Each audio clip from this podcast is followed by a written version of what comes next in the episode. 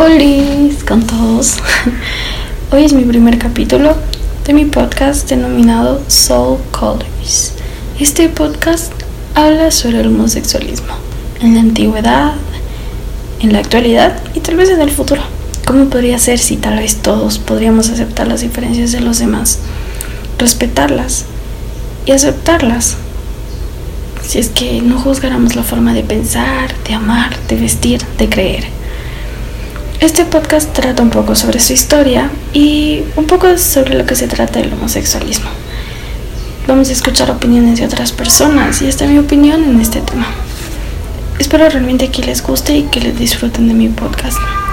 Así que para saber un poco más de información, los espero en el siguiente capítulo.